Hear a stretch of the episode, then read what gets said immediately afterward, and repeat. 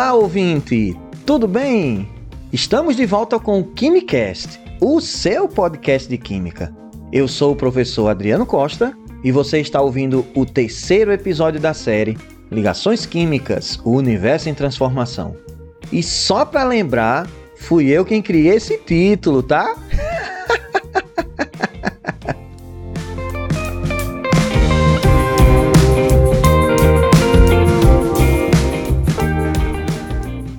Ficou muito bom, Adriano, tenho que admitir.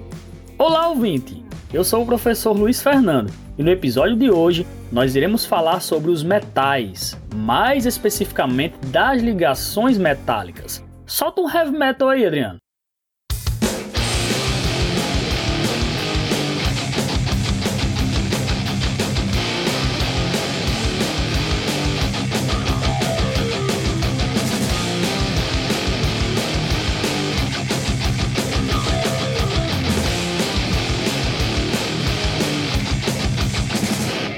E aí, curtiu, Luiz Fernando? Sensacional! Até me empolguei para começar as explicações. Vamos embora! Só se for agora.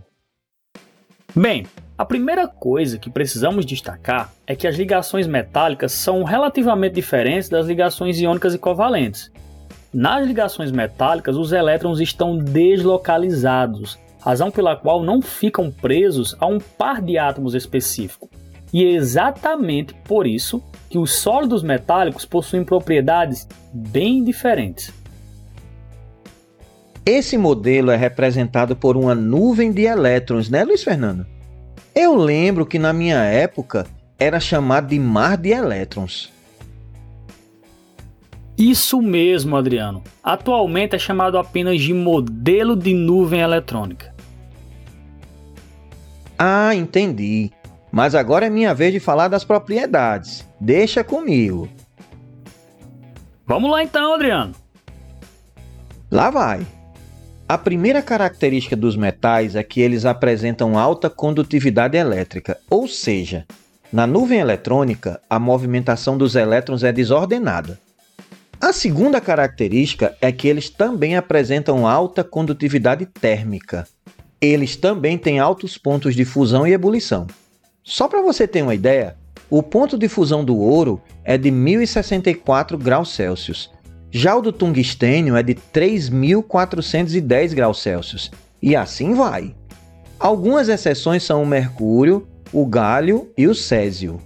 Eles também apresentam brilho metálico característico, ou seja, eles podem muito bem refletir a luz. Por exemplo, aquele espelho que temos em nossas casas, para que ele reflita daquela forma, é aplicada uma fina camada de prata por trás do vidro. E para finalizar as propriedades, os metais também apresentam alta maleabilidade e ductibilidade, que são a capacidade de se moldarem para serem transformados em lâminas e em fios. Isso acontece porque a flexibilidade da nuvem eletrônica faz com que os metais apresentem essa característica de serem flexíveis e ainda existem muitas outras aplicações. Excelente explicação, Adriano. E para concluir a explicação sobre a ligação metálica, existem algumas aplicações muito interessantes dos metais. Como exemplo, temos as ligas metálicas, que são materiais formados por dois ou mais metais, ou ainda metais e não metais, tendo predominantemente elementos metálicos em sua composição. Temos, por exemplo, o bronze, que é composto principalmente de cobre e estanho, e alguns outros elementos em menor proporção, tais como zinco, alumínio, chumbo, entre outros. Outro exemplo é o ouro 18 quilates, que vemos muito em joalherias. Ele tem 75% de ouro e 25% que pode ser de prata ou cobre. Isso ocorre porque o ouro é muito mole, por isso que arranha tanto. Então, é adicionado prata para elevar a sua dureza. Eita, Luiz Fernando, Tá ficando é sabido, hein? Falou até as porcentagens, rapaz. Mas eu não vou ficar por baixo não. Lá vai. Temos também o latão, que é a mistura de 67% de cobre e 33% de zinco. O aço, que é feito de ferro com um pouco de carbono. O objetivo de adicionar carbono é para aumentar a resistência mecânica dele. principalmente a resistência à atração, que é a força exercida por um corpo por meio de cordas, cabos ou fios. Ótimos exemplos, Adriano. Mas antes de encerrar o episódio de hoje, eu gostaria de detalhar um pouco mais a condutividade elétrica dos metais, considerando que essa é uma das propriedades mais importantes e explica, por exemplo, por que os fios que nós utilizamos para conduzir a eletricidade até as nossas casas são feitos de cobre, por exemplo. Pois bem, a condutividade elétrica é o resultado do movimento dos elétrons dos metais quando é aplicado um campo elétrico. Isso ocorre porque quando o campo elétrico é aplicado, os elétrons que antes se movimentavam em direções aleatórias passam a se movimentar em sentido oposto ao campo elétrico. Esse comportamento é o que nós conhecemos como corrente elétrica. Muito bem lembrado, garoto. Inclusive, eu estava até pensando aqui nas diferenças entre condutores, semicondutores e isolantes. Mas este é um tema para outro episódio.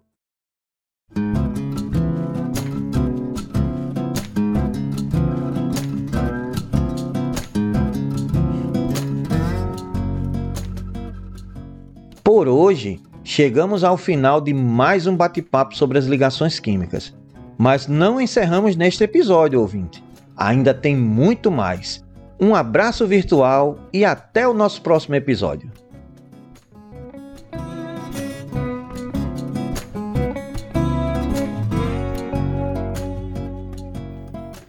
É isso aí, pessoal. Um forte abraço virtual e até o próximo episódio.